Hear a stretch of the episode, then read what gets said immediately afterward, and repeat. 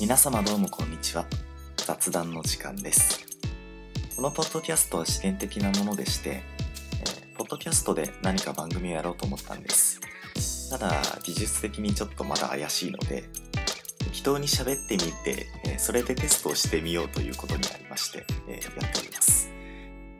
本来の目的からするとここで終わってもいいんですがそれはちょっとあまりなので僕本読むのが好きなので本の話でもしましょうか。カラマーゾフの兄弟という小説をご存知でしょうか。ロシアの作家ドストエフスキーの長編小説なんですが、えー、僕高校時代までろくに本読まなかったんですよ。である時高校の国語の先生がですねカラマーゾフの兄弟はいいぞって言って授業中とかに偉く押してくるんですね。これはやっぱり読まなきゃダメだみたいな、そんな口調で言うので、なら読んでやろうじゃないかって言って読み始めたんですが、難しい難しい。大体、ドストエフスキーの作品っていうのは、主要キャラの性格描写が終わるまではなかなか話が進まないんですよ。で、その間に、ロシアの社会情勢だとか、えー、キリスト教云々だとか、え、思想がどうだとかいう話になるんですよね。で、これがもうめんどくさい。いや、めんどくさいって言っちゃいけないのかもしれませんが、あの、まあ普通に読んでてあまり面白くないので、そこで結構詰まるんですね。で、案の定僕も詰まりまして、えー、なんだこれ、難しい、眠いってなって、ずっとほったらかしてたんです。で、そのまま半年間くらいですかね、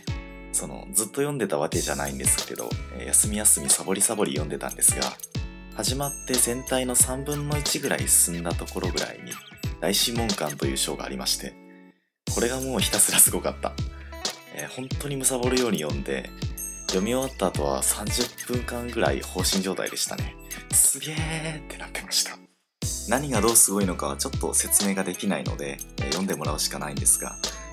頭をガツンと殴られるような、えー、そんな衝撃があったのを覚えています。で大審問官が終わってから少ししたぐらいかな。ストーリーが急速に動き出して急展開の連続みたいなそんな感じになっちゃうんですよね。そうなったらもう止まらないですよ。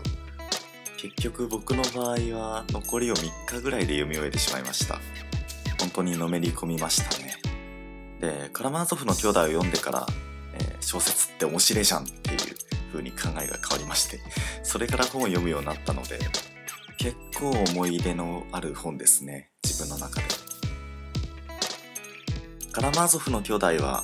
当然のごとくドストエフスキーの最高傑作と呼ばれる本なんですが他に最高傑作と呼ばれる本に罪と罰があります、えー、罪と罰も面白いですよ。自分が今まで読んだ本の中でランキングをつけるとすると1位は間違いなくカラマーゾフの兄弟になるんですが2番は罪と罰じゃないかなってくらい本当にこっちもすごい作品です。でカラマーソフの兄弟よりも罪と罰の方がなんというか盛り上がりに達するまでが早いのでドストエフスキーの作品を初めて読むぞっていう方にはひょっとしたら罪と罰の方が読みやすいかもしれません。